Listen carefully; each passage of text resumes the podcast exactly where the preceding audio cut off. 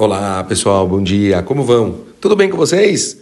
Baruch Hashem, começando, perdão aí o atraso, mas é, os shurim de terça não me ajudaram para conseguir fazer a gravação antes.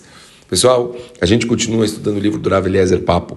A gente está na letra Tzadik e a palavra de hoje que a gente vai estudar é Tzará. Tzará, a gente chamaria de infortúnio. Vamos ver primeiro o que, que fala o Rav Eliezer Papo a respeito desse assunto que é muito, muito interessante. Há quatro maneiras de reagir ao infortúnio: inspecionar suas ações, jejuar, erguer sua voz em rezas e praticar tzedakah, praticar caridade. Jejuar funciona como substituto para os sacrifícios que eram oferecidos no templo, no Beit HaMikdash. É uma prática judaica antiga declarar jejum público em tempos de calamidade. Então, a gente viu que situações né, que as pessoas não estão esperando, situações eh, inesperadas, coisas que estão te incomodando, um sofrimento inimaginável, o Rav ele traz então que existem algumas formas da gente conseguir eh, direcionar isso. Jejuns, pessoa realmente olhar os próprios atos e tentar mudar coisas que ele está fazendo de errado, rezar mais e fazer tzedakah. O primeiro jejum, como falamos, em relação ao Beit HaMikdash, coisas que se faziam na época do templos, sacrifícios. E hoje em dia é uma coisa muito comum, às vezes a pessoa está num momento realmente muito tristeza, sofrimento coisas assim, fazer um jejum.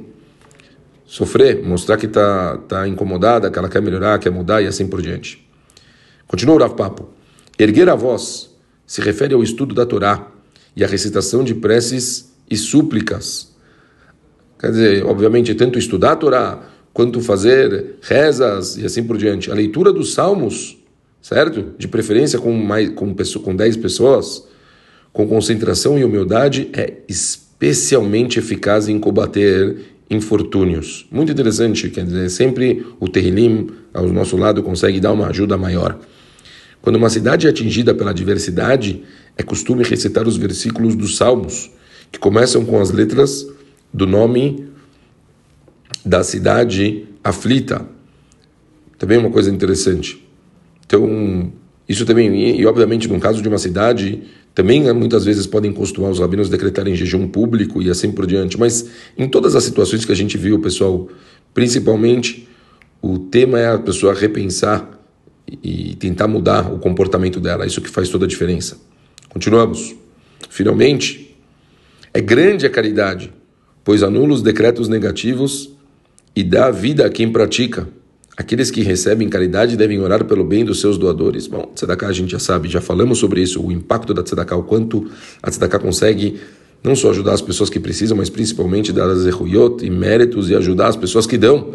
Isso com certeza é uma das coisas que mais eh, dá brachá para quem está eh, envolvida com a mitzvah. Então, falamos sobre todos esses pontos a se pensar, sempre mudar o comportamento, quer dizer, repensar o comportamento, fazer um resbon nefesh pessoal, não tem nada mais impactante do que uma pessoa mudar, mudar os atos, jejuar, rezar mais e fazer caridade. E assim, escreve o Rav Papo, com certeza uma pessoa ela vai conseguir afastar qualquer tipo de chance de ter algum tipo de problema é, ou sofrimento ou alguma situação que ela não estava esperando, ok? Espero que tenha ficado claro para todo mundo. A gente volta amanhã. Um beijo grande para todo mundo. Valeu, pessoal. Tchau.